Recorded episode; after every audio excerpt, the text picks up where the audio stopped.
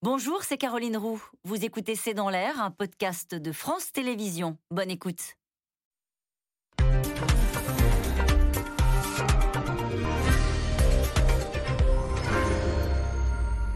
Bonsoir à toutes et à tous. La déferlante Omicron arrive. Olivier Véron annonce 250 000 contaminations par jour pour le début du mois de janvier.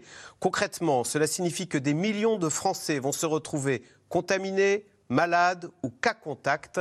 Alors question, faut-il craindre une désorganisation de la société comme annoncé par le Conseil scientifique? Le gouvernement se voit contraint d'arbitrer entre restrictions sanitaires et assouplissement des règles pour éviter l'embolie et la paralysie de l'économie.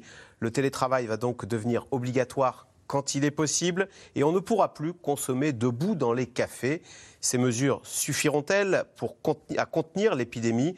L'économie va-t-elle devoir vivre en mode dégradé? Quels sont les secteurs les plus menacés? C'est le sujet de cette émission de ce C'est dans l'air, intitulée ce soir Omicron, comment tenir? Pour répondre à vos questions, nous avons le plaisir d'accueillir Elie Cohen. Vous êtes économiste, directeur de recherche au CNRS, auteur de La valse européenne, les trois temps de la crise, c'est chez Fayard.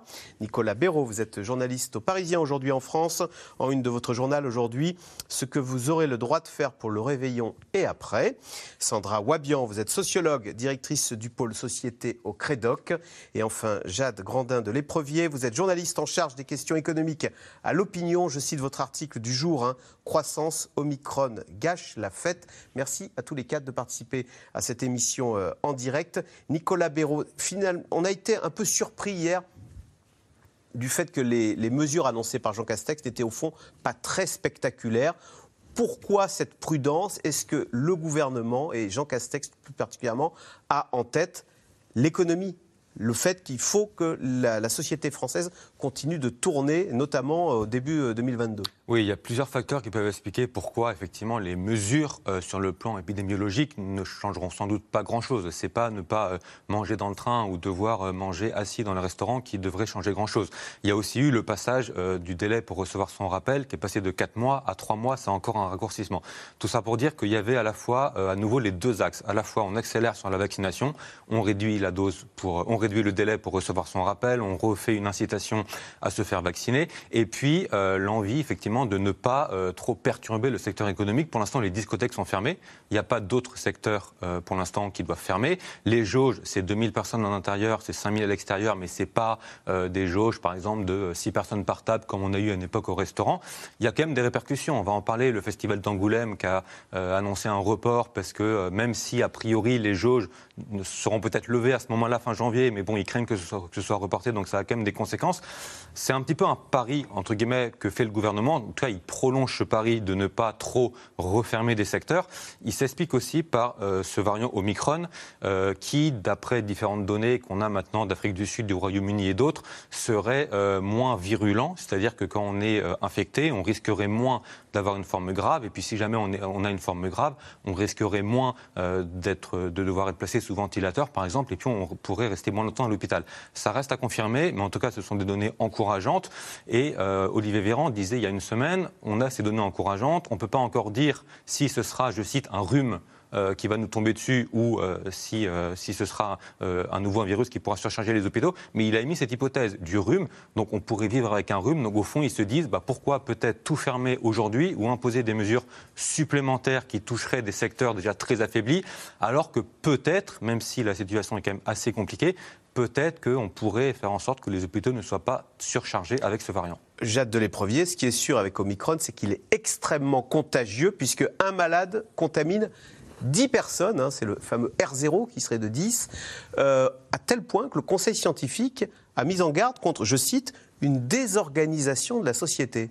Oui, c'est l'originalité euh, de cette prise de parole du Conseil scientifique qui se met à parler d'économie. Et non plus de science ou de, Exactement. sanitaire. Donc les économistes se sont dit mais qu'est-ce qui se passe? Ils viennent, ils marchent sur nos plates-bandes, nous on ne va pas sur les leurs, etc. Et euh, c'est vrai que c'était l'originalité de jeudi dernier. C'est un peu ça qui a tout changé parce que depuis euh, plusieurs vagues, on se dit bah, l'économie apprend à vivre avec le virus, les entreprises se sont adaptées. Euh, moi, quand je suis partie en vacances la semaine dernière, tout allait bien pour l'économie, on était sur des bons rails. Et là, en quelques jours, on se dit attendez, la croissance est en danger, que se passe-t-il? Tout ça à cause de cette euh, désorganisation sociétale Qu'est-ce que ça veut dire? C'est assez simple quand on regarde les, les, chiffres de contamination du variant Omicron. En effet, on contamine beaucoup plus de monde. Il y a des prévisions du, de Pasteur qui disent qu'en gros, à mi-janvier, il y aura 300 000 personnes contaminées par jour. C'est un record total. Si vous avez 300 000 personnes contaminées, estimons que chacun euh, a deux euh, cas contacts, donc 600 000. Vous additionnez ça, ça fait 900 000 personnes qui doivent s'isoler. Les règles aujourd'hui d'isolation, c'est de 7 à 17 jours, mais justement, le gouvernement veut les revoir. Il les reverra en fin de semaine. Euh, si ces personnes s'isolent en moyenne 12 jours, vous avez en gros, pendant trois semaines du pic de l'épidémie, 10 millions de personnes qui doivent rester chez elles.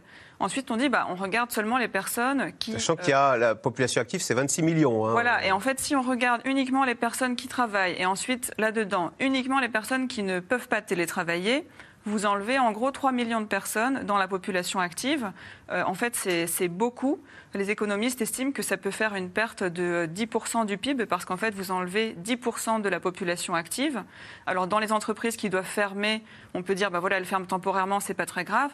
Par contre, là où ça risque de faire beaucoup de désorganisation, c'est dans tous les services publics, euh, les soignants, la police, euh, la sécurité. Euh, à l'école, si jamais il faut récupérer les enfants à la maison, comment on fait C'est le scénario catastrophe de l'éducation nationale. On estime qu'un tiers des, des, des enseignants seront touchés. Ça, c'est une catastrophe aussi pour l'économie parce que si l'enseignant ne donne pas cours, les parents doivent garder les enfants, donc ils ne travaillent pas.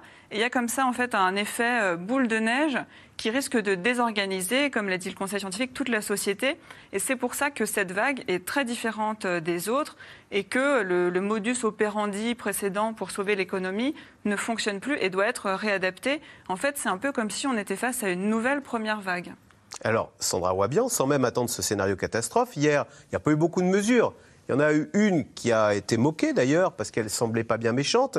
C'est l'idée de la consommation dans les bars et cafés ne pourra plus se faire debout, mais seulement de manière assise. Alors ça a l'air de rien de prendre son café assis. Bah, résultat, vous avez euh, le porte-parole du syndicat des indépendants de l'hôtellerie-restauration qui dit ça revient pour les cafetiers à une interdiction de travailler. Il dit si les 10 gars qui étaient au bar, il faut tous qu'ils aillent s'asseoir, bah, ils viendront plus, autant fermer le bar.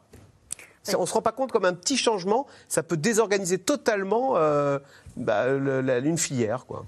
Bah, c'est-à-dire que c'est une filière qui quand même souffre beaucoup depuis le début de la crise. Donc c'est pas juste un petit changement en fait, puisque euh, les secteurs à la fois des loisirs, du tourisme, de la restauration, euh, sont ceux qui euh, de la culture aussi. Hein, tout, tout, ce qu'on a considéré comme non essentiel, avec beaucoup de discussions quand même autour de ce qui est essentiel ou pas. Essentiel. Voilà. en fait, souffre depuis deux ans. Et vous le disiez tout à l'heure sur les, des programmations, par exemple, de spectacles. Alors on peut se dire bah, 2000, 5000, c'est c'est pas très grave en fait. On peut quand même aller euh, voir euh, voir des spectacles, mais en fait pour l'industrie euh, musicale qui vit beaucoup aussi autour du spectacle vivant, des festivals, etc. Bah, c'est encore des déprogrammations avec, avec des, plannings qui sont déjà remplis puisqu'il y a eu déjà beaucoup de reports. Donc en fait, c'est aussi qu'on est dans, une situation qui, arrive après deux ans de, de changements successifs. Et ce qui désorganise en fait euh, la, société, c'est aussi d'une certaine manière l'agilité dont veut faire preuve le gouvernement. C'est-à-dire que euh, pour, il réagit vite. Il, voilà, pour essayer de préserver euh, la chèvre et le chou, si je puis dire, l'économie, la santé, on essaye d'adapter les mesures de, sanitaires au plus juste par rapport à, ce que le Conseil scientifique ou l'état de la science donne. Le, problème de cette situation-là, c'est que ça, ça crée une difficulté pour avoir de la visibilité.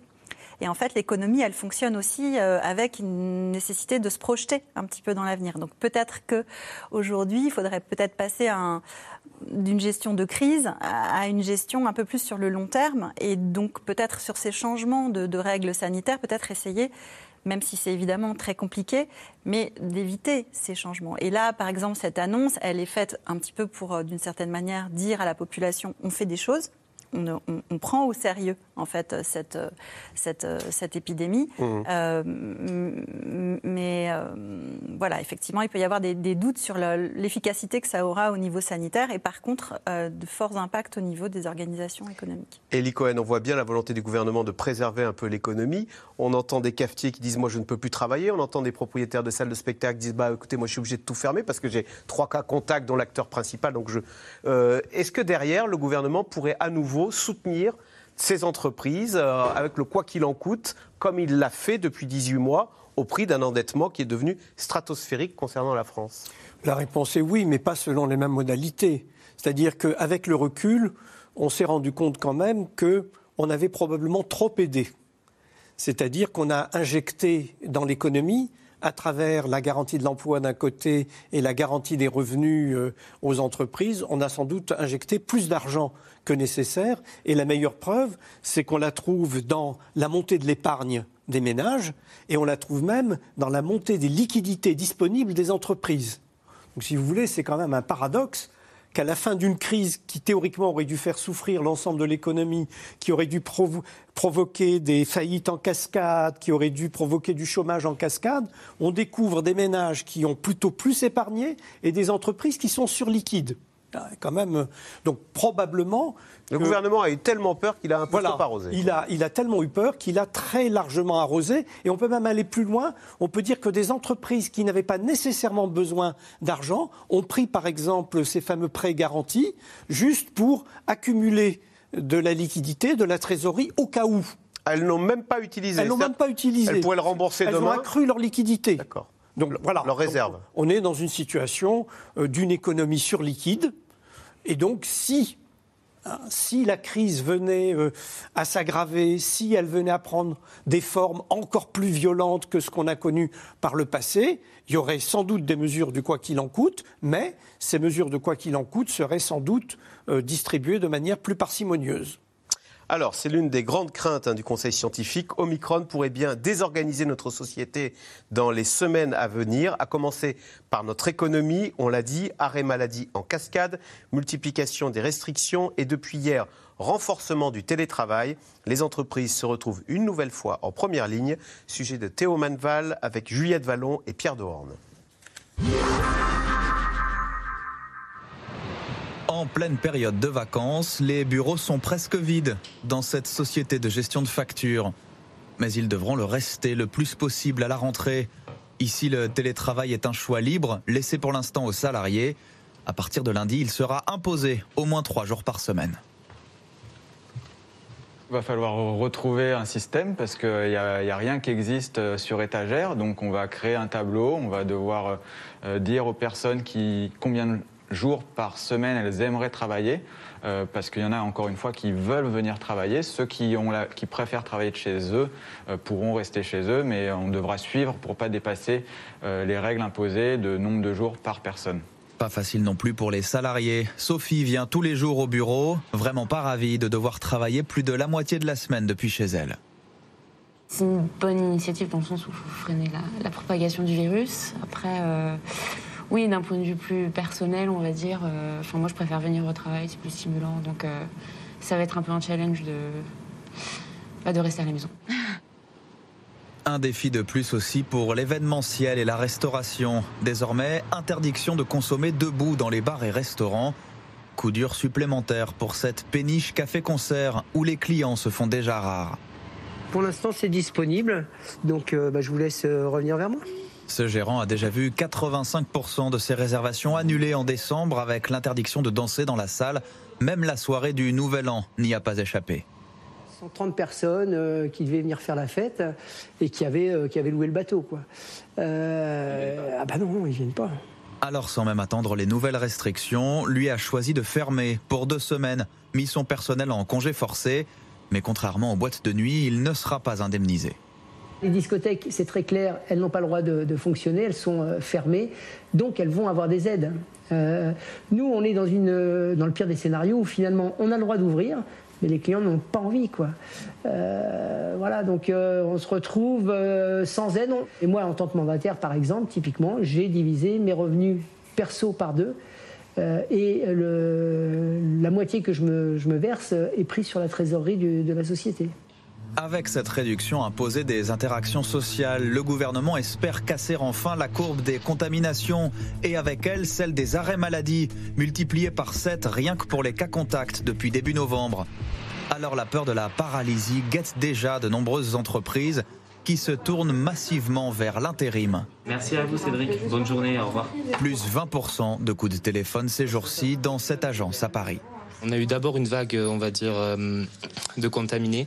Et là, depuis euh, une semaine, on sent vraiment des cas contacts. Et donc là, on a des patrons qui font face avec le rush, qui ont besoin d'intérimaires rapidement. Logistique, santé, transport ou encore agroalimentaire sont les filières les plus en demande au bout du fil. Ah boulanger en laboratoire. Euh, et tu as eu beaucoup de pas mal d'agents de production. Donc ça, on va rappeler euh, le client. Les entreprises n'aiment pas l'incertitude, l'économie n'aime pas l'incertitude.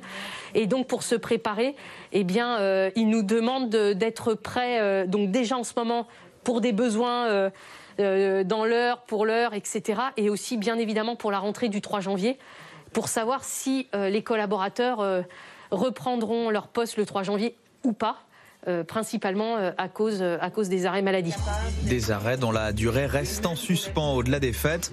Le gouvernement annoncera d'ici la fin de la semaine s'il réduit ou non la période d'isolement pour les cas contacts du variant Omicron.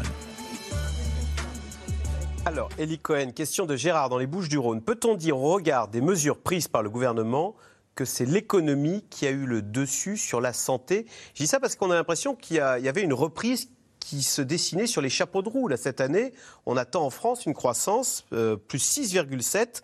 C'est le président de la Société Générale, donc c'est largement devant les, États-Unis. Voilà, on les voit à l'écran, hein, ou l'Allemagne, 3%. Est-ce que c'est cette et un chômage aussi au plus bas On a encore eu des chiffres très bons hier. Est-ce que c'est, c'est cet acquis euh, économique qui est menacé là? Bon, attendez, d'abord, le 6 euh, et quelques pourcents de 2021, ce n'est que le pendant du moins 9 de 2020. Donc si vous voulez, la bonne nouvelle, c'est qu'on est en train d'effacer les effets de la crise et qu'on est en train de retrouver le niveau de production et d'activité de la fin 2019. C'est quand même une excellente nouvelle. C'est une très bonne nouvelle. Mais si vous voulez me faire jouer un rôle euh, plus, plus pessimiste, je dirais que j'ai regardé les comptes ce matin. Euh, par rapport à ce qu'aurait été la trajectoire normale de notre croissance s'il n'y avait pas eu la crise du Covid, on a perdu à peu près 10 points de PIB et on a perdu à peu près 230 milliards d'euros, malgré tout. Parce que on aurait dû croître normalement à un rythme de 1,2% par an, si vous voulez. Donc c'est très bien qu'on ait récupéré le niveau de croissance qui était le nôtre à la fin 2019. C'est très bien qu'on ait retrouvé le niveau d'activité de la fin de 2019, mais ça veut dire quand même qu'on a deux années blanches, 2020-2021, où on a créé zéro richesse supplémentaire. Et j'ajoute que comme on a maintenu les revenus, qu'on a maintenu l'activité, etc., ça nous a coûté 230 milliards d'euros de, de dettes supplémentaires. Bon, donc je veux bien que le tableau soit idyllique. Alors 2022 s'annonçait bien. Alors est-ce que, est que, comme disait Sandra Wabian, les chefs d'entreprise ont dit qu'ils ont besoin de visibilité? Et eh bien avec Omicron, ils ne l'ont plus. Cette La vraie question, c'est 2022, le statut de 2022. Alors là, il y a deux possibilités.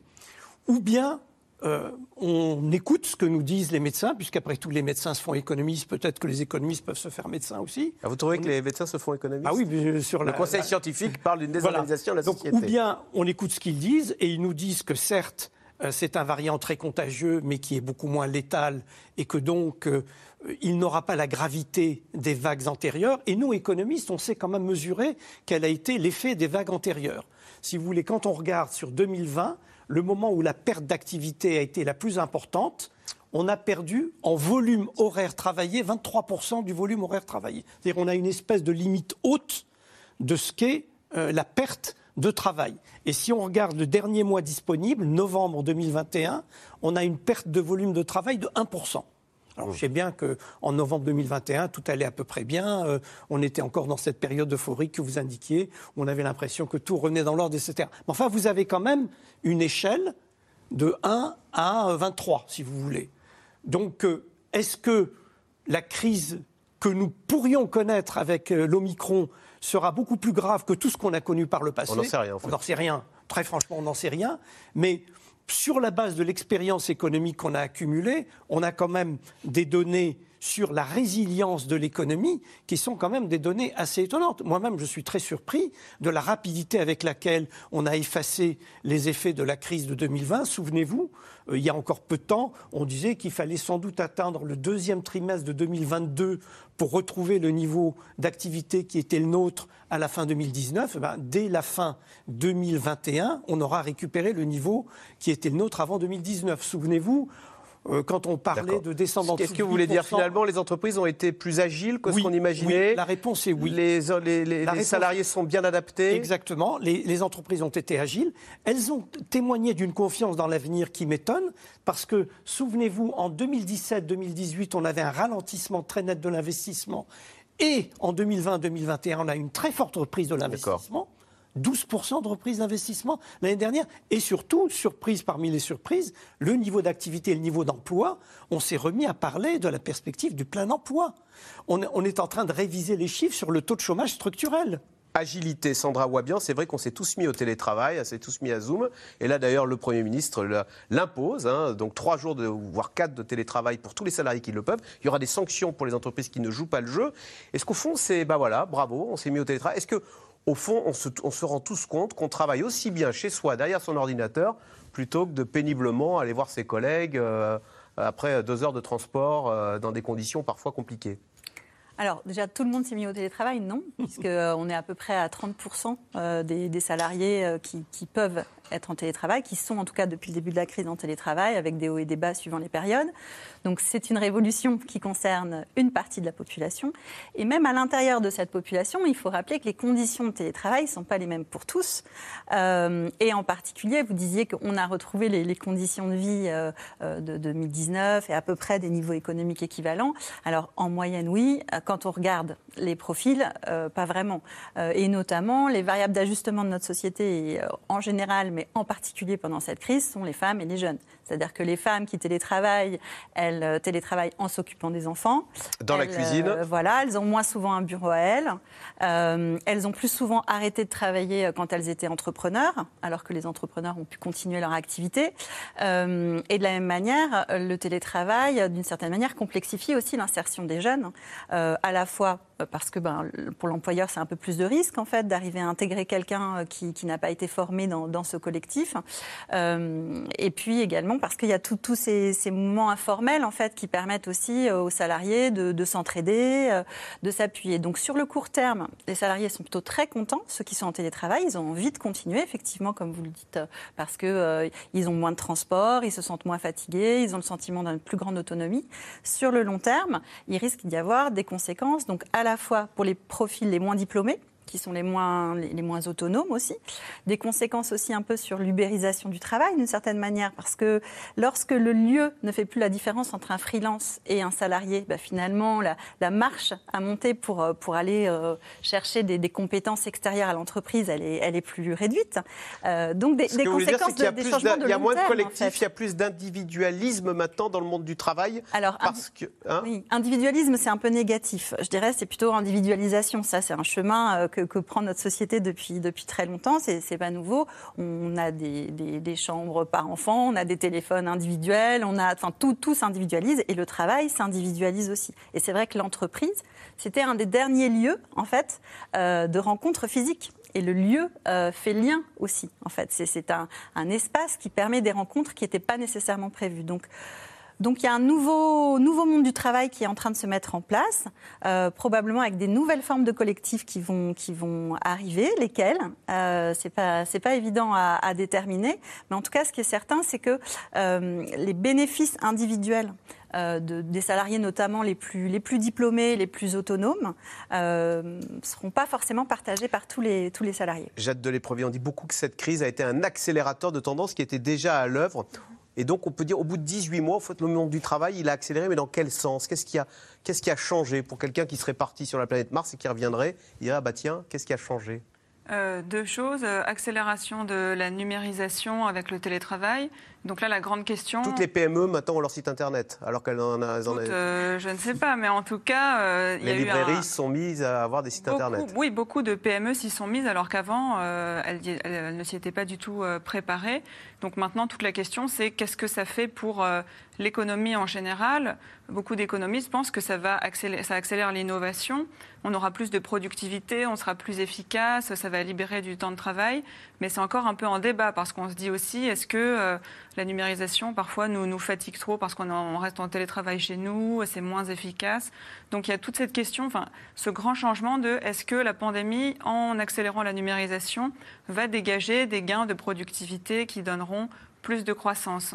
Et si on en revient aux, perspectives de, croissance, il y a encore 15 jours, on pensait que au premier trimestre 2022, on aurait 0,4% de croissance, ensuite 0,5% au deuxième trimestre, et que le gouvernement allait euh, accéder à l'élection présidentielle avec un, contexte économique euh, formidable, flamboyant, la baisse du chômage, l'économie qui repart, la reprise.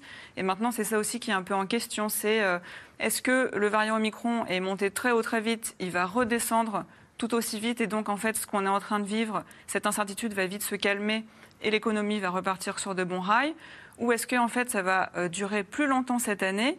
Auquel cas la croissance de 2022, aujourd'hui la prévision du gouvernement est de 4%, sera remise en cause. Et là, euh, on est dans un contexte complètement différent. Ce que vous dites, euh, Jade de l'Éprevé, c'est que c'est l'absentéisme qui est au fond la, principale menace sur la croissance. Je crois que vous disiez, enfin vous citiez Cartus qui disait on sait vivre avec le, le, le variant, enfin avec le virus, on ne sait pas vivre sans salariés. Oui, c'est ça. Les entreprises ont appris à vivre avec le virus, mais elles n'ont pas appris à vivre avec des employés qui ne viennent pas au travail, avec 10% de salariés de moins. C'est la grande incertitude. Et une autre incertitude, c'est euh, l'attentisme des euh, consommateurs et des entreprises. Comme Elie Cohen le disait, les entreprises investissent énormément et les, consommateurs français étaient au rendez-vous. Ils consommaient. C'est deux choses qui soutiennent la croissance. Mais est-ce que là, avec ce nouveau, euh, cette vague supplémentaire, les gens vont pas se dire ça devient trop et être envahis par la lassitude moins consommer, moins se déplacer? Est-ce que les entreprises vont se dire bah, finalement, je repousse mes investissements? Et là, on a une spirale un peu euh, négative de pessimisme qui peut peser sur l'économie et c'est uniquement des effets psychologiques qu'on a beaucoup de mal à, prévoir en fait. Et c'est vrai que euh, Nicolas Béraud, au début de cette crise, on se souvient du nous sommes en guerre. Quand on est en guerre, on se retrousse les manches et on y va, on va au combat. Ensuite, il y a eu, ça c'était l'acte 1. L'acte 2, c'était la vaccination va nous libérer. Et donc là, bon, bah, on avait un échappatoire à la vaccination. Hier, il y a eu cette phrase assez déprimante de Jean Castex. Tout cela semble être un film qui n'en finit pas, comme si nous n'avions plus d'horizon à proposer à la société française. Bah, c'est pas ça le plus déprimant En tout cas, je pense que pas mal de monde se dit euh, ah bon, on s'est fait vacciner il y a un an, on nous avait dit que du coup on s'en sortirait, et puis on se retrouve un an plus tard avec une vague euh, du variant Omicron, et certains annonçaient il y a quelques, quelques semaines qu'elle serait euh, terrible, voire peut-être pire que les précédentes. Ça, c'est factuel. Il y a quelque chose. On nous dit la troisième, la troisième dose, elle marche que trois mois. Peut-être la quatrième. Voilà. Non, en fait, sur le vaccin, il y a peut-être eu non pas une erreur, mais on s'est peut-être tous un peu trop enflammés au début en pensant que ce serait la solution miracle, à la fois contre les formes graves et contre les infections. On voit qu'aujourd'hui, les vaccins sont très efficaces contre les formes graves. Ils le sont moins, voire beaucoup moins, quand il y a un certain délai contre les infections. Et les scientifiques, mais c'est pas nouveau, ça fait des mois qu'ils le répètent tous unanimement, la vaccination ne suffira pas. Et peut-être qu'on a un peu trop pensé au début que ça suffirait. Et il y a quelque chose que je voulais dire en prolongement par rapport au, euh, sur le fait que les chefs d'entreprise, euh, bah, il leur faut de la visibilité euh, pour pouvoir se projeter un petit peu. Et c'est vrai, c'est ça aussi qui amène de la confiance, etc. Aujourd'hui, je pense que personne n'est capable de dire dans deux mois ou dans un mois et demi quelle sera la situation épidémique. Est-ce qu'elle nécessitera de nouvelles mesures ou pas? Même les jauges qui ont été annoncées hier, elles doivent durer trois semaines. Mais dans trois semaines, elles vont peut-être être prolongées. On a vu par le passé que souvent des mesures ont été prolongées. Tout ça pour dire qu'avec ce virus, avec tous ces variants, c'est très compliqué de pouvoir prévoir quelle sera la situation sanitaire et donc quelles seraient les mesures qui éventuellement pourraient perturber tel ou tel secteur qui devraient être prises. Je vous rappelle qu'il y a un mois, le variant Omicron était à peine identifié. Aujourd'hui, on ne parle que de ça. Donc ça montre à quelle vitesse ça peut aller. Il y a un pays, le Royaume-Uni, on a un peu tous les yeux rivés dessus parce que, euh, grosso modo, on dit qu'il a 10 jours euh, euh, d'avance sur la France et qu'en gros, ce qui se passe là-bas, ça va se passer chez nous dans les, dans les jours qui viennent. C'est intéressant à deux titres. D'abord, sur le plan médical, on va pouvoir voir en vie réelle, est-ce qu'une flambée des cas comme ils ont et comme on a eu, nous, eu quelques jours plus tard, entraîne, enfin voilà, qu'est-ce que ça entraîne sur l'hôpital? On voit que les hospitalisations remontent, mais à la fois les patients qui sont traités pour Covid et des patients, et ça c'est important, qui ont le Covid mais qui sont soignés pour autre chose. Donc euh, c'est une distinction, une distinction qui est intéressante à faire, d'autant plus avec Omicron, qui pourrait faire moins de formes graves. Donc ça, c'est sur le médical. Et sur le volet plus social, désorganisation de la société économique, euh, les Anglais, il y a dix jours déjà, ils avaient des spectacles qui devaient, être annulés. Ils avaient des lignes de chemin de fer qui annulaient des trains parce qu'il manquait de personnel par rapport aux règles d'isolement. Là, ils ont fait une modélisation à Londres aujourd'hui, ce qui surcharge les hôpitaux londoniens, plutôt ce qui fait peser un, poids très fort sur le système de santé. C'est pas pour l'instant l'afflux énorme de malades du Covid, mais c'est les absences de personnel. Ils estiment qu'il pourrait y avoir jusqu'à 40% du personnel des hôpitaux londoniens qui serait absent. Donc l'hôpital, il est pris un petit peu entre deux tenailles, l'arrivée des patients Covid et euh, du personnel qui, qui recule. euh, L'absentéisme, enfin, ce dont parlait Jeanne de l'Éprevier. Voilà, absolument. Des- du personnel en moins, parce que cas positif, parce que cas, cas contact, d'où euh, l'idée de réduire la durée de, de- de l'isolement. Un mot, Elie Cohen, euh, la bourse de Paris a battu un record cet après-midi. Je ne sais pas si vous souhaitez en parler. C'est quoi C'est l'exubérance irrationnelle, le- le- l'optimisme des marchés financiers Non, Ou- la dynamique des marchés financiers obéit à une autre logique. La logique, c'est le fait que les banques centrales ont injecté de telles Ah, c'est l'épargne dont vous parliez. Voilà. Il y a une telle épargne. Il y a une telle épargne et il y a de telles liquidités avec surtout des taux d'intérêt négatifs. Ouais. Aujourd'hui, il y a une inflation qui est à 4-5% et l'État emprunte à moins 1%. Et les particuliers peuvent emprunter pour une opération immobilière à 1%. Ça veut dire que vous gagnez à tous les coups aujourd'hui quand vous C'est pour ça que empruntez. l'immobilier et la bourse C'est pour ça que l'immobilier flambe, la bourse flambe et tout- toutes les catégories d'actifs flambent. Donc euh, ça, c'est tout à fait normal. Non, je crois que par rapport à l'anxiété des chefs d'entreprise, il y a deux ou trois éléments à dire. Premier élément, c'est que les chefs d'entreprise, leur métier, c'est de s'adapter en permanence aux nouvelles réalités. Et moi, je suis très frappé de constater qu'ils ont été capables de s'adapter aux, aux différents variants qui se sont manifestés. Ils ont été capables de réorganiser leur travail, leur chaîne de production, etc. Par contre, euh, l'arrivée inopinée d'un variant ou l'accélération de la crise sanitaire dans tel ou tel pays a des effets de désorganisation sur les chaînes de production et sur les chaînes logistiques. Et donc là, vous Vous parlez de ces semi-conducteurs qu'on ne reçoit pas voilà, de Vous Taïwan. demandiez tout à l'heure quelles sont les grandes transformations. Eh bien, une des premières transformations, c'est le télétravail, ça a été dit. Une deuxième transformation, c'est qu'on est en train de passer d'une économie du juste à temps, c'est-à-dire du flux tendu permanent, à une situation où les entreprises retrouvent des anciens réflexes qu'on croyait passés, qui sont de surstocker par fait un peu de stock. Comment? On fait un peu de stock. on fait un peu de stock. Et c'est très clair dans le domaine des, des composants électroniques. Les fournisseurs des composants vous disent tous la même chose. Quand j'annonce que j'ai euh, une capacité de production disponible de X, j'ai 10 acheteurs qui me disent on vous achète tout X, quel que soit votre prix. Là, il y a un phénomène de stockage. C'est la fin de ce fameux juste à temps euh, qui nous venait du Japon. temps. Donc ça, c'est la deuxième grande évolution sur laquelle, avec laquelle il va faire apprendre à vivre. Et la troisième grande transformation qu'on n'a pas évoquée jusqu'à présent, qui est que les consommateurs consomment de plus en plus à distance. C'est-à-dire, c'est tout ce qui est téléachat euh, et développement d'une logistique urbaine du dernier, du dernier kilomètre. Et donc ça, c'est trois grandes évolutions qui sont en train de se dérouler sous nos yeux. Alors, ça, on sait gérer. Par contre, ce qu'on ne sait pas gérer, c'est une épidémie qui changerait radicalement de nature, qui mettrait la moitié des gens hors situation de travailler, etc. Mais ce n'est pas ce qu'on nous dit jusqu'à présent. Alors, vous le disiez, on consomme de plus en plus à distance et donc on fait moins de voyages puisqu'on fait tout maintenant depuis derrière son ordinateur. Et donc, pour les compagnies aériennes, les crises se suivent et se ressemblent. Plus de restrictions, moins de trafic. Depuis 15 jours, les annulations de vols se multiplient dans le secteur aérien. Voyez ce sujet de Victor Delande avec Aubery Perrault et Diane Cacciarella. Annulé, annulé, annulé. Grosse déception pour ces passagers de Minneapolis le week-end dernier. Une vague d'annulations liée à une pénurie de personnel. Pilotes et hôtesses de l'air tombent malades et les avions restent cloués au sol. Mon vol a été annulé quand j'étais dans la file pour m'enregistrer. On ne voyage pas d'habitude à Noël. C'est la première fois et peut-être bien la dernière. Perturbations aux États-Unis mais aussi en Chine. Au total, près de 10 000 vols ont été supprimés en trois jours. Le variant Omicron déstabilise l'économie et les compagnies. Ce matin à Roissy, l'activité est encore bien faible, même si l'Europe et la France sont relativement épargnées dans cette nouvelle crise.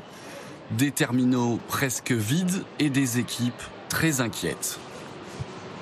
On nous a indiqué la semaine dernière qu'il y avait une cinquantaine euh, d'hôtesses et de stewards qui se déclaraient soit positifs, soit cas contact par jour. Et effectivement, on voit quand même une explosion d'épidémie, comme on peut l'avoir d'ailleurs euh, dans nos vies euh, quotidiennes. C'est inquiétant pour les prochaines semaines, euh, puisque si l'épidémie est à ce stade aujourd'hui, il semblerait quand même que pour les semaines à venir, et on, a l'impression que c'est quand même pour les deux prochains mois, on pourrait voir les choses se dégrader de plus en plus. Et la situation ne semble pas prête de s'améliorer. Air France nous confirme des réservations au ralenti pour les prochaines semaines. Des projections peu réjouissantes qui plombent un peu plus la compagnie après deux années très compliquées. Moins 42% de passagers transportés au troisième trimestre 2021. et plus de 3 milliards d'euros de pertes sur les 9 premiers mois de l'année. Pourtant, l'État français a déjà largement renfloué les caisses d'Air France, comme le rappelait le ministre de l'économie. On a déjà beaucoup soutenu Air France. Je rappelle qu'on a déjà apporté, l'État français, 7 milliards d'euros de soutien à Air France. Je veux que les choses soient très claires. Nous soutenons Air France parce que j'estime qu'il y a des dizaines de milliers d'emplois derrière, que c'est stratégique pour le pays. Mais je rappelle simplement que les contribuables, tous ceux qui nous écoutent, ont déjà apporté 7 milliards d'euros à Air France. Donc je suis prêt à apporter un nouveau soutien, mais que Air France renoue avec les bénéfices, que Air France apporte la preuve de sa compétitivité. Des gros nuages pour Air France et un horizon bouché pour des dizaines de sous-traitants, comme cette entreprise à Toulouse qui fabrique des rideaux et des moquettes d'avions. Avec la crise sanitaire, la production a considérablement chuté. Cette machine sert à couper les kits moquettes, mais cette machine est aujourd'hui utilisée à peine à 10% du temps. Les avions volent moins, il y a moins de maintenance et euh, il y a moins de, changements euh, de moquettes sur les avions. Résultat, 8 millions de chiffres d'affaires en moins en l'espace de 18 mois pour cette société, trois plans sociaux et la nécessité de se réinventer.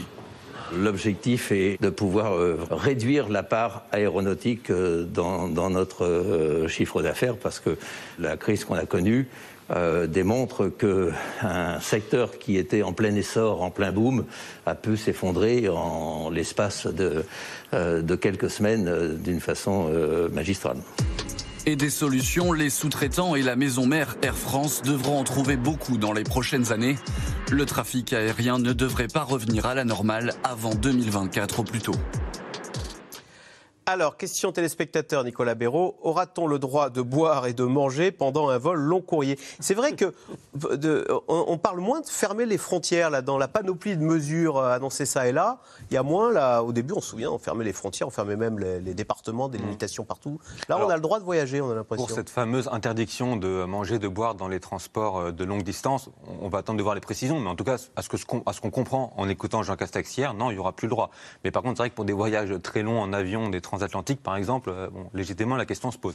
La fermeture des frontières, euh, c'est vrai qu'il n'y a plus de fermeture des frontières euh, comme on a eu il y a un an et demi, par exemple. Il y a la Finlande, là, cet après-midi, qui a annoncé fermer les frontières aux non-vaccinés. ça, c'est quand même quelque chose d'assez inédit en, Europe. Mais en tout cas, les fermetures de frontières unilatérales, il n'y en a plus. Il y a, eu... il y a même rouverture des frontières aux États-Unis pour cinq pays africains. Alors justement, ça m'a beaucoup surpris. Justement, j'allais en parler parce que les États-Unis, le Royaume-Uni, la France et beaucoup d'autres pays ont pris fin novembre, quand ce fameux variant Omicron a, a été identifié, des mesures de des mesures de fermeture des frontières vis-à-vis de plusieurs pays d'Afrique australe pour limiter l'arrivée de ce variant. Euh, ce que les experts disent, ce que les études scientifiques disent, c'est que fermer les frontières, euh, quand il y a un virus qui apparaît dans une région, ça peut retarder son arrivée dans un autre pays, mais ça ne peut pas l'empêcher. Et la preuve, on le voit aujourd'hui, Omicron, il est partout.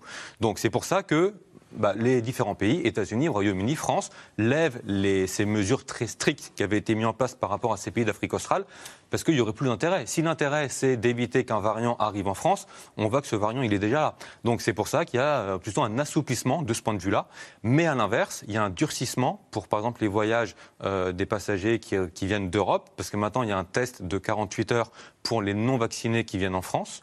Euh, pour les vaccinés, il n'y a pas de test, mais par contre, d'autres pays imposent un test. Si moi, je suis français, je suis vacciné, je veux aller en Italie, par exemple, j'ai besoin d'un test négatif alors qu'un Italien qui veut venir en France, qui est vacciné, il n'a pas besoin. Donc il y a un durcissement plutôt au niveau des modalités pour prendre l'avion, se faire tester, euh, dans certains pays respecter un isolement à l'arrivée ou des choses de ce genre, mais il n'y a plus d'interdiction des vols unilatérales comme il y a eu à l'époque des confinements. Ça veut dire que hâte de l'éprevier, ce qui s'est passé, bah, ça va juste être un, trou là dans l'aérien et car France a des raisons d'être optimiste. On va rapidement retrouver le trafic d'avant Covid ou bien non, structurellement quelque chose s'est cassé dans euh, le trafic aérien à la fois tourisme et affaires C'est toute la question et c'est aussi ce qui montre tout l'enjeu de la politique publique française de soutien à Air France. En fait, la France est spécialisée sur euh, deux secteurs euh, qui sont dans la panade avec cette pandémie, à savoir l'aéronautique, avec euh, Airbus notamment, et tous ses sous-traitants en France, et, et, le tourisme. Deux secteurs qui dépendent des voyages internationaux, voyages d'affaires, tourisme de loisirs. Et aujourd'hui, on pensait que tout ça allait reprendre. Finalement, avec euh, Omicron, on se dit peut-être pas. Euh, donc la France se retrouve euh, quand même dans un problème. Et comme Bruno Le Maire l'a dit à l'instant dans le reportage, on a soutenu Air France avec déjà 7 milliards d'euros d'argent public du contribuable. Si durablement il y a beaucoup moins de voyages internationaux, est-ce qu'on doit continuer à mettre de l'argent du contribuable là-dedans Ou est-ce que dans un modèle plus anglo-saxon, on dit aux entreprises, bah, si si l'avenir vous porte, tant mieux. Sinon, euh, il faut de toute façon vous repositionner dans d'autres secteurs plus porteurs. En fait, le modèle français et européen euh, conduit à rester dans des secteurs qui peut-être auront moins d'avenir. On, y croit, on pense que ça va fonctionner, on met beaucoup d'argent.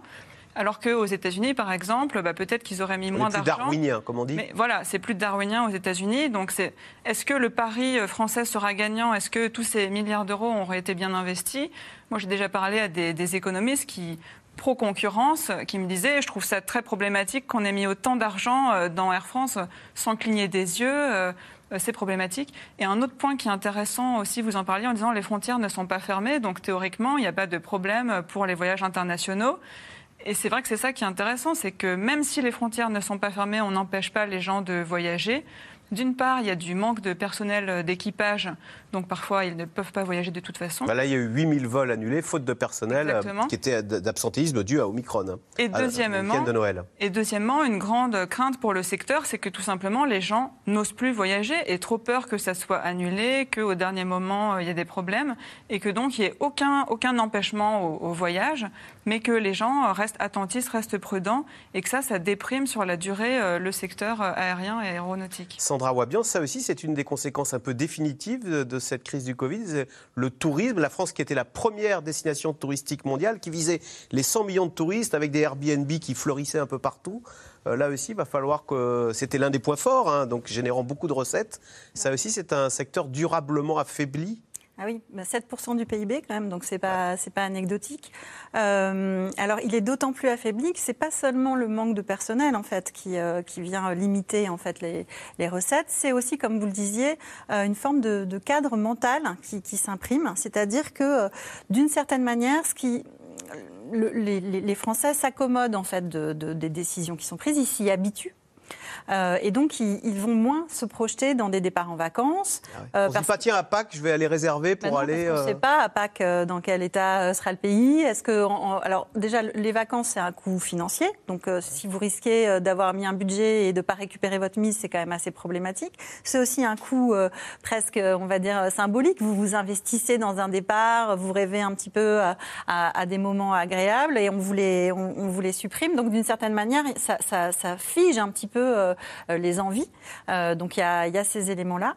Euh, et puis concernant le tourisme, il faut savoir que le, tourisme, en fait, c'est beaucoup réorganisé autour du tourisme français, puisque les Français sont partis en France, hein, comme ce qu'ils font habituellement, mais encore plus que d'habitude. Mais les dépenses des touristes français ne ah sont pas les mêmes que les dépenses des touristes étrangers. Quand on est à l'étranger, on est plus insouciant et souvent les étrangers sont plus riches d'ailleurs, ceux qui viennent. Alors bah, déjà mécaniquement, il faut qu'ils payent un lieu d'hébergement. Donc l'hôtellerie a énormément Par exemple, en région parisienne, il y a eu des baisses d'activité de 70%, parce qu'il y a aussi tout le tourisme d'affaires, les séminaires, toute cette activité, en fait, le tourisme de luxe aussi, qui a beaucoup, euh, beaucoup diminué. Donc il y a, tous ces freins-là. Et puis vous disiez, les frontières sont ouvertes, certes, mais euh, s'il faut faire un test le matin à toute la famille, un test en arrivant, euh, qu'on ne sait pas bien si on va être en quarantaine ou pas, que finalement il y en a un qui tombe malade alors qu'on est à l'autre bout du monde, ben, quand même, ça, freine un petit peu le, départ en vacances. Et là, pour le coup, on parle souvent de la crise qui amplifie des tendances. Là, on a vraiment un vrai coup d'arrêt parce que la mobilité ne faisait qu'augmenter avant la crise. Les, départs en, avion avaient été multipliés par 8 en l'espace de 40 ans, donc on, et, de plus en plus pour les, départs de loisirs. Donc, euh, alors, Eli durablement affaibli, hein, ce secteur du tourisme. Air France, on a déjà mis 7, le contribuable a mis 7 milliards dans Air France. Est-ce qu'on remet de l'argent dedans On se dit non, il y a peut-être d'autres priorités, l'hôpital, l'école, j'en sais rien moi. Bon, D'abord, il faut essayer de comprendre pourquoi Air France souffre tant. Euh, et pourquoi nous sommes tous d'accord pour dire qu'il y a des transformations structurelles dans nos modes de déplacement, c'est-à-dire qu'on n'ira plus traverser la planète pour juste une réunion, il va y avoir une réduction de, ces vols, etc. Donc, au, au, total, une contraction des vols transatlantiques qui sont les vols euh, à plus forte contribution, et en même temps, on assiste à une véritable explosion du carnet de commandes d'Airbus, puisqu'Airbus reçoit des commandes à ne plus savoir que faire. On parle d'un carnet de commandes qui est saturé pour les dix prochaines années. Donc comment on réconcilie cette perspective d'un déclin du transport aérien, d'un déclin du tourisme, et en même temps d'une croissance exponentielle euh, d'Airbus? Bah, L'explication est toute simple, c'est qu'il faut enlever ces lunettes européennes et raisonner sur le niveau mondial. Et sur le niveau mondial, eh bien l'Asie euh, euh, connaît un véritable boom dans le transport, le tourisme. L'Afrique va connaître également un boom. Et ceux qui commandent aujourd'hui, ce sont les entreprises de ces pays-là, plus les entreprises low cost. Ce qui me permet d'arriver à Air France. Si on avait fait cette émission il y a trois ans, on aurait pu parler presque dans les mêmes termes de la crise d'Air France. La crise d'Air France, c'est quoi? C'est la crise du modèle économique d'Air France. Air France a mené et perdu deux grandes batailles sur la longue distance, eh ben, elle a vu apparaître les compagnies comme Emirates, Etihad, des compagnies, c'est-à-dire les compagnies du, Golfe, qui n'ont pas les mêmes coûts qui n'ont pas les mêmes coûts et qui offrent un service de luxe à un prix beaucoup plus abordable que, euh, que les compagnies européennes classiques comme Air France. Et d'un autre côté, à l'autre extrémité, vous avez le low cost, les, euh, Ryanair, les et, Ryanair et autres EasyJet qui ont également euh, mangé la laine sur le dos d'Air France. Et quand vous combinez les deux, ben vous voyez que le modèle économique d'Air France a été mis en péril et qu'à ce moment-là, Air France aurait dû se réinventer avec son personnel pour faire face à cette double concurrence. Et le modèle social d'Air France n'a pas tenu le choc, c'est-à-dire ils n'ont pas été capables de se réformer. Et comme le dirait euh, notre ministre, ils n'ont pas trouvé euh, les conditions d'un retour durable à la compétitivité. Mais la bonne nouvelle, c'est Airbus, 10 ans de, de, commande pour Toulouse. Il y a un dernier élément pour Air France, c'est qu'il va y avoir un moment de vérité. Après les aides d'État, ils avaient prévu une opération de recapitalisation qui va apporter les nouveaux capitaux et quel sera le rôle des nouveaux apporteurs de capitaux dans la structure d'Air France? On, va donc en reparler une fois de plus alors autour de ce plateau. Alors le Covid n'est pas synonyme de crise pour tout le monde. La pandémie a notamment créé un marché colossal évidemment pour les fabricants de vaccins. Moderna par exemple devrait engranger 18 milliards de dollars cette année. À sa tête un Français qui a tout misé sur les États-Unis. Retour sur cette success story avec Léa Dermidjian et Christophe Roquet.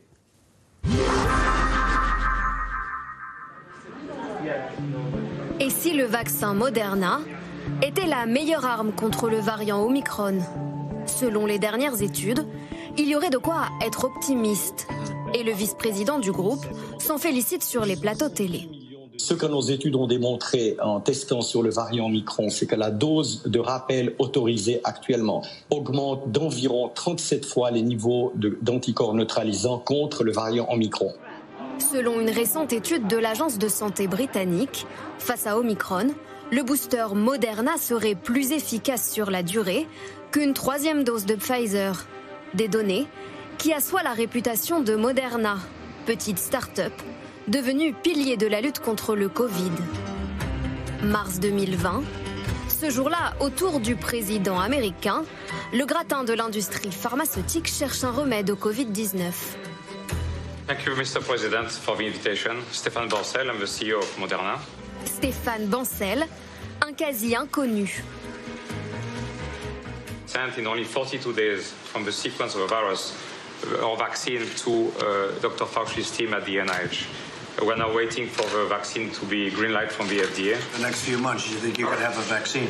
Correct. Uh, with phase two. Coup de poker, d'autant qu'à ce moment-là, Moderna n'a jamais sorti le moindre médicament. Stéphane Bancel, ou l'histoire d'un Français, très vite parti travailler aux États-Unis, et pas n'importe où, à Kendall Square dans le Massachusetts, entre Harvard et le MIT de Boston le QG de la biotechnologie, qui attire les meilleurs chercheurs de la planète. C'est la plus forte concentration au monde d'investisseurs très expérimentés qui savent comment financer des entreprises de biotechnologie. Donc, si vous avez une idée folle, une idée vraiment bizarre, mais qui pourrait peut-être marcher, eh bien c'est ici qu'il faut venir. Une aventure 100% américaine, car ce sont les États-Unis qui investissent 2,5 milliards de dollars pour financer les essais cliniques et le lancement de la production. L'Union européenne, elle, est aux abonnés absents. Il y a plein de choses administratives, des dossiers, des trucs, des alignements entre les pays. C'est juste compliqué à gérer quand vous êtes 27 par rapport à quand vous êtes tout seul. On a commencé à discuter avec plusieurs pays européens au mois de mai. On n'a eu aucune aide pour payer aucune étude clinique. Euh, tout a été pris par le gouvernement américain. Heureusement qu'ils l'ont fait, sinon on n'aurait pas pu développer le vaccin à ces vitesses-là. Trouver un vaccin en pleine pandémie, pour Stéphane Bancel, c'est le jackpot. En avril dernier, il entre directement à la 23e place du classement Forbes. Sa fortune est estimée à 3,5 milliards d'euros. Avec la crise sanitaire, son entreprise bat tous les records. Les actions en bourse s'envolent, autour des 20 dollars début 2020, plus de 240 aujourd'hui. Moderna accélère aussi sa production, 700 millions de doses en 2021, 3 milliards prévus en 2022. Euh, moi, je suis convaincu, euh, ainsi que mes scientifiques, que les rappels vont être importants parce qu'on a encore une phase, je pense, qui va durer jusqu'à la seconde moitié 2022, où parce qu'il n'y a pas assez de doses pour toute la planète, le virus va continuer à évoluer très rapidement. Avec 37 produits en développement, Moderna compte bien s'implanter durablement sur le marché des vaccins, avec une ambition, rivaliser un jour avec les géants Pfizer et Sanofi. Alors, Nicolas Béraud, question téléspectateur. Pourquoi n'a-t-on toujours pas en France le vaccin Sanofi? Parce que Sanofi, avant la crise, c'était le numéro un mondial des vaccins. On était tous persuadés que c'était les meilleurs. Hum, bah, bien sûr, alors ils avaient deux projets de vaccins, euh, un à ARN messager, un à protéines recombinantes, avec à chaque fois un partenaire. C'est vrai qu'il avait été annoncé plutôt pour le début de cette année, ça a été reporté au milieu de l'année, maintenant à la fin de l'année, ça a encore été reporté. On ne sait pas, exactement quand. Donc en attendant, bah, on fait avec les vaccins, les vaccins qu'on a. Il y en a quatre qui sont autorisés euh, euh, en France. Là, on a parlé de Moderna. Moderna, c'est intéressant parce que en France, ceux qu'on, enfin parmi tous les gens qui ont reçu une première dose de vaccin, 80% c'est du Pfizer. Moderna, c'est uniquement, c'est moins, c'est 10-15% et le reste c'est l'AstraZeneca. Par contre, aujourd'hui, si on regarde les doses de rappel qui sont administrées chaque jour, c'est l'immense majorité des doses de vaccins qui sont administrées en France, c'est 50-50 entre Pfizer et Moderna. Donc aujourd'hui, le Moderna, la France en dépend, alors que c'était moins le cas à une époque, parce que pour les rappels, c'est du 50% parce qu'on a des doses Moderna en stock. Et ça va, et ça va continuer. Euh, il y a une exception quand même, c'est amusant, parce qu'en Europe, donc euh, l'Union européenne qui a commandé pour tous les pays de l'UE, ils ont commandé beaucoup plus de Pfizer. Mais il y a une exception, c'est la Suisse, donc en Europe, mais hors UE. La Suisse, ils ont deux fois plus de vaccins avec Moderna qu'avec Pfizer. Et ça s'explique notamment parce que euh, Moderna, ils ont un partenaire euh, qui fabrique la substance ARN messager qui est en Suisse. Et donc il y a une sorte de partenariat entre la Confédération helvétique et euh, l'entreprise américaine dirigée par un Français. Alors, Jade de l'Éprevier, si c'était à refaire, pourquoi est-ce que M. Bancel, qu'on a entendu, est parti aux États-Unis? Pourquoi est-ce qu'il n'a pas fait ça à Marseille, sa ville de naissance, et ensuite il a fait ses études à Paris, à Centrale hein mm-hmm. Le, mantra de M. Bancel sur euh, la réussite de son business, il dit, il l'a dit en anglais, mais je traduis en français, c'est a lot of risk, a lot of money, beaucoup de risques, beaucoup d'argent. Et la France, euh, l'écosystème français a un problème dans ces deux catégories, puisque culturellement. La France, c'est le pays du livret A. On a un peu plus de mal, en effet, à prendre euh, du risque. En France, il y a un amour de la norme. Euh, il y a beaucoup de normes. C'est vrai qu'on a aussi la norme européenne. On a plus de mal avec la prise de risque. Et a lot of money, beaucoup d'argent. Il y a aussi moins euh, d'argent, tout simplement, qui aide les, les biotech à démarrer. On a vu dans le reportage qu'un des euh, une des raisons des, succès aux États-Unis, c'est que le gouvernement met de l'argent pour soutenir l'innovation en sachant qu'il va forcément en perdre et il est prêt à perdre de l'argent. En France, l'écosystème public de soutien à l'innovation euh, au début, enfin, ça évolue en ce moment, mais euh, il, peut y avoir un peu plus de réticence à se dire, bah, je sais que euh, je vais euh, perdre de l'argent. Il y a moins de moyens. Et ce que disent aussi les biotech françaises, c'est que les États-Unis, par exemple, assurent des débouchés. L'État ne fait pas que soutenir financièrement l'innovation. Il dit, bah, grâce à la commande publique, je vais de ah toute façon vous assurer une clientèle. Comme pour SpaceX. Hein. Exactement. Donc ça, ça joue aussi. Alors, quand on voit ça, Eli Cohen, on se dit quel gâchis. Hein parce qu'on parlait d'Airbus, en bourse, Moderna, ça vaut 90 milliards d'euros, 89, autant qu'Airbus. Donc c'est quand même des entreprises du 21e siècle qui nous échappent. Que fait-on? On a que nos yeux pour pleurer, on se dit, bah voilà, c'est culturel. Partez aux États-Unis. Il il faut regarder, à mon avis, la bonne comparaison à faire, c'est entre euh, ce qui s'est passé aux États-Unis avec Moderna et BioNTech en Allemagne. Parce que, bon, en France, nous, on a parié sur euh, Sanofi et Pasteur et c'est un immense échec. On en a parlé très souvent. Donc il faut essayer de voir les écosystèmes américains et allemands pour essayer d'en tirer des enseignements pour la France.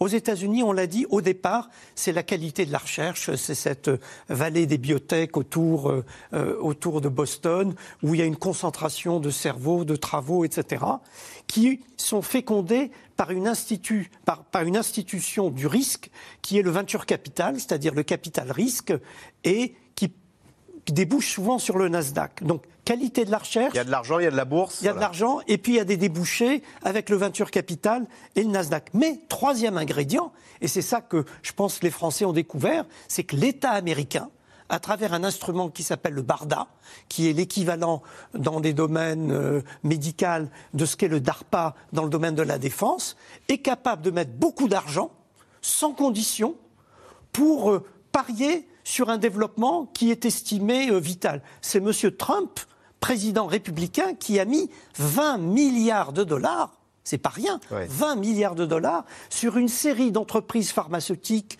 ou de start-up vaccinales comme Moderna, ou simplement pour voir. Et il leur a financé. Mais nous, on le fait en France avec la BPI Attendez, qui attendez, finance non, des tas non, de startups. il a financé les essais cliniques. Il a financé à fonds perdus et, et surtout, il a mis en place ce qu'on appelle une task force. Et euh, quand Moderna avait des problèmes, par exemple, pour acheter un équipement, pour transporter un équipement, il y avait le Moncef Slaoui, qui était le fameux tsar des vaccins auprès de Trump, qui levait toutes les contraintes réglementaires pour permettre que les machines se déplacent, que les usines puissent fabriquer. Cette capacité de l'État américain à apporter des moyens considérables à une entreprise purement privée, en prenant le risque maximal, ça, on n'a pas l'équivalent en Europe. Ou, et c'est justement là que BioNTech est intéressant, qu'est-ce qui s'est passé avec BioNTech BioNTech, c'est la start-up allemande, la start-up allemande qui a trouvé inventé- le vaccin Pfizer. hein. Enfin, ce qu'on appelle le vaccin Pfizer, qui est, en fait- un vaccin allemand. qui est en fait un vaccin BioNTech. Et c'est une escroquerie que de l'appeler Pfizer. C'est un vaccin BioNTech. Donc ce vaccin Donc allemand. allemand, il a été développé par deux immigrés turcs qui ont réussi, là aussi avec la collaboration avec des institutions de recherche allemandes, à mettre au point progressivement ce vaccin. Et là, il n'y avait pas l'équivalent euh, ni du Barda, ni du capital risque. Donc, il n'y avait pas les financements. Il n'y avait pas les financements. Si, il y avait en fait de riches familles allemandes, la famille Quant, qui a- BMW voilà, exactement, qui a mis beaucoup d'argent dans le développement de cette start-up qui était BioNV. Et là, l'argent européen a été parcimonieux, l'argent du gouvernement allemand a été parcimonieux, et donc du coup, BioNTech n'a pas fait comme Moderna, c'est-à-dire un développement autonome. Il, est, il a été obligé d'aller chercher un partenaire, Partenaire. et ce partenaire industriel, c'est Pfizer, Pfizer aux qui lui a apporté l'industrialisation, la capacité commerciale mondiale, etc. Et donc c'est intéressant de, de voir ces deux modèles-là. Alors entre les deux, bah, la France, le modèle pastorien a échoué. La- le grand champion national nourri aux aides publiques euh, euh, qu'était Sanofi à travers euh, le mécanisme du crédit d'impôt recherche, bah, ça n'a pas donné grand-chose. Donc pour la France, à mon avis, Ça doit nous il y a des enseignements à tirer de ce modèle Barda Américain. américain qu'on essaye de recréer en Europe sous le modèle ERA, mais c'est probablement pas suffisant. Allez, tout de suite, on revient à vos questions. Alors, Nicolas Béraud, un café au bar debout, c'est interdit, mais assis sur un tabouret, c'est autorisé. Quelle différence C'est vrai que ça a fait beaucoup parler, ça, le fait qu'on doit prendre son café assis plutôt que debout. Comme je l'ai dit au début, sur le plan épidémiologique, euh, manger un café euh, assis, ou enfin boire un café assis ou boire un café debout, le virus, il choisit pas. Euh, S'il est présent et si on est infecté, qu'on soit assis ou debout, on sera infecté. Bon, effectivement, ça peut faire rire. Le seul peut-être euh, effet qu'il pourrait y avoir, c'est un effet un petit peu, parce que vous savez, les- souvent les Français, quand on leur dit il y aura un pass sanitaire, qu'est-ce qu'ils font? Ils courent se faire vacciner.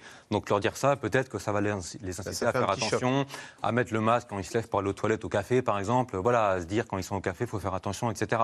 Mais non, euh, assis ou debout, euh, si on boit son café, c'est pareil. Vous avez trouvé les, les mesures hier euh, enfin, vous attendiez à des mesures plus contraignantes. Aux Pays-Bas, hein, c'est quasi, Oui. on est, c'est quasiment le, le confinement. hein. Non, je, moi personnellement, je peinais à croire à un couvre-feu le 31 décembre, par exemple, ce qui a été évoqué, parce que euh, je trouve que ça aurait été euh, très compliqué pour le gouvernement de l'assumer politiquement, après tout ce qu'il dit depuis des semaines, qu'il veut l'éviter, que le vaccin euh, va, nous en, va nous permettre d'éviter un reconfinement, un couvre-feu.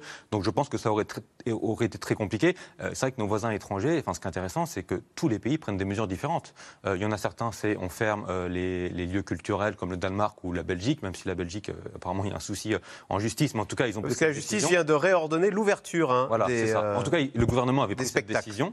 Euh, la Belgique avait aussi mis en place du télétravail. Euh, L'Autriche, ils ont confiné en premier il y a déjà plusieurs semaines. Les Pays-Bas, ils ont confiné, enfin confiné entre guillemets, parce que les gens n'ont pas interdiction de sortir, il n'y a pas de. Enfin, tout est fermé, sortie, hein. Mais tout est fermé, mais on peut toujours sortir. Voilà, donc tous les pays prennent, prennent des mesures différentes et on a du mal à voir quelles mesures sont les plus efficaces, parce que quand on regarde les courbes, bah, parfois il y a un pic qui est atteint avec euh, des mesures qui ne sont pas les mêmes que celles du pays d'à côté, ou un pic est aussi atteint. Donc c'est pas forcément simple. Mais non, confinement, couvre-feu, dans la période actuelle, personnellement, ça m'aurait étonné. Jade de l'éprovier, question de Karine dans le Vaucluse. Le pays ne va-t-il pas être paralysé si les travailleurs sont contaminés par centaines de milliers? Jusqu'à présent, quand dans sa famille il y a quelqu'un qui a eu le Covid Omicron, on doit s'isoler 17 jours, donc deux semaines et demie. hein. 7 à 17 jours, 17 jours, c'est euh, dans la même, fa- oui, Dans- c'est ça, dans c'est la dans famille, la même hein. famille, un enfant ou un conjoint, même si on est euh, vacciné En pleine santé, ouais. sans, euh, Ouais. sans symptômes. Sans symptômes. Donc c'est énorme. Et en effet, c'est ce qui change. avec- Parce qu'on pense au premier confinement. On se dit, bah, pendant le premier confinement, on était tous confinés. Quelle est la comparaison? Et là, ce qui change, c'est le nombre de personnes contaminées en même temps. Et euh, où est-ce que ça peut le plus poser le problème et paralyser euh, le pays? Ben, On, l'a dit dans les services publics, mais aussi dans, euh, on pense à la construction, par exemple, le, transport routier. Il y a plein de, on va redécouvrir comme ça le principe d'activités essentielles sans lesquelles on ne peut pas vivre. Donc, le gouvernement doit revoir en fin de semaine justement les règles d'isolation. Et c'était, euh, moi personnellement, ce que je, pensais qu'ils allaient euh, l'annoncer dès, euh, lundi soir. C'était en fait ce que tout le monde attendait, puisque c'est ça qui va déterminer le degré de paralysie du pays. Et ça, normalement, on l'aura en, fin de semaine. Donc vendredi, ils vont annoncer. Normalement, vendredi. Ça en fait, tombe à 5 jours le, maximum le Haut Conseil de la santé publique doit se prononcer, peut-être le Conseil scientifique également, et c'est sur la base de ces avis-là qu'en fin de semaine, peut-être sans doute vendredi, il y aura de nouvelles annonces. Donc Hier- si on est qu'à contact d'un Omicron, ça pourrait tomber à 5 alors, jours alors justement, hier c'est intéressant parce qu'on attendait cette annonce et il n'y en a Oui. pas eu en France, mais il y a eu aux États-Unis. Quelques Voilà. heures après, les autorités américaines ont changé leur doctrine. Les cas positifs, l'isolement c'est plus 10 jours, c'est 5. Ouais. Les cas contacts, si on est vacciné, pas d'isolement. Et si on n'est pas vacciné, c'est plus 10 jours ou plus, c'est 5 jours. Ah Eux, c'est 5 jours, voire rien si on est cas contact vacciné. Comme pour le Delta. Alors, le Delta, effectivement, le Delta en France, euh, On rien. les vaccinés, cas contact, il n'y a pas d'isolement. Ouais. Donc, il pourrait y avoir deux changements sur les cas positifs. Est-ce que ça reste 10 jours ou est-ce qu'on abaisse à 7 jours comme les Anglais, à condition d'avoir un test négatif au sixième jour? Ou, Et pour les cas contacts, là, on a 7 ou 17 selon si le cas positif est dans la famille ou pas.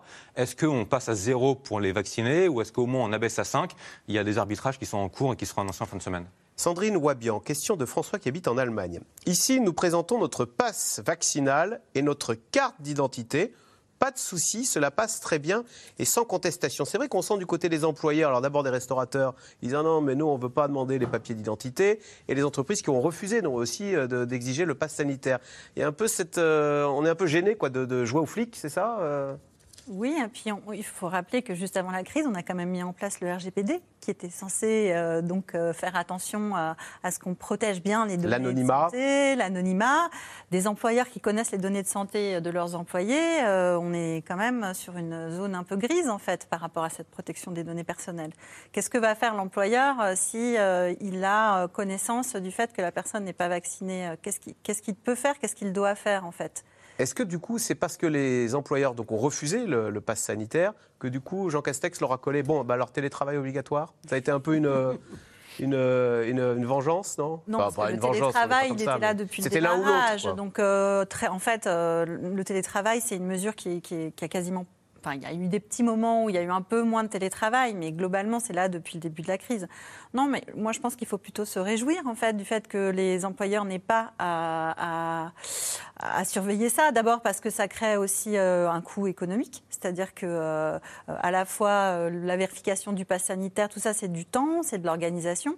Et puis après, ça crée aussi un climat dans les entreprises qui est quand même assez particulier. Alors justement, question de Laurent en Gironde. On protège l'école blanc en les mettant en télétravail et on expose l'école bleue toujours les mêmes au front pour des salaires inférieurs.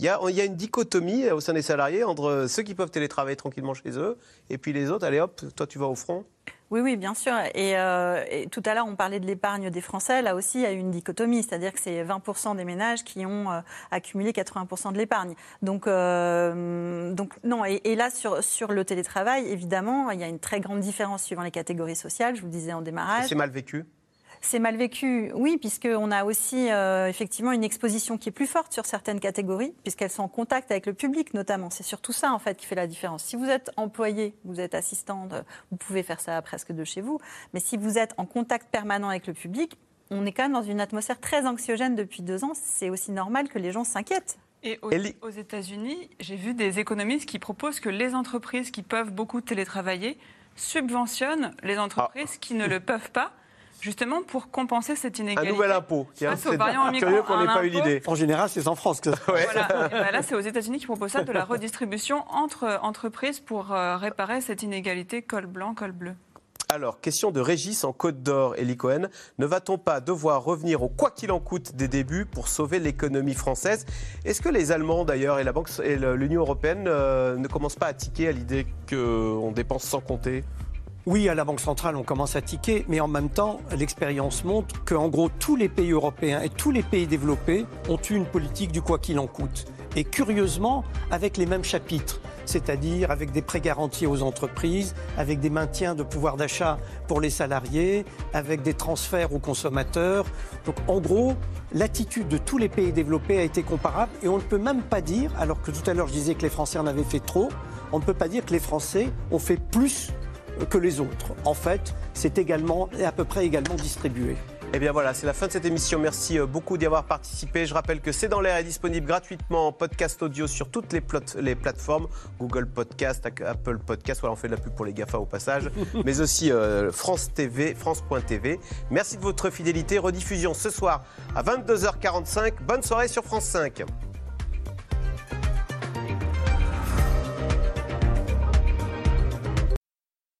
C'était C'est dans l'air, un podcast de France Télévisions. Alors s'il vous a plu, n'hésitez pas à vous abonner. Vous pouvez également retrouver les replays de C'est dans l'air en vidéo sur France.tv.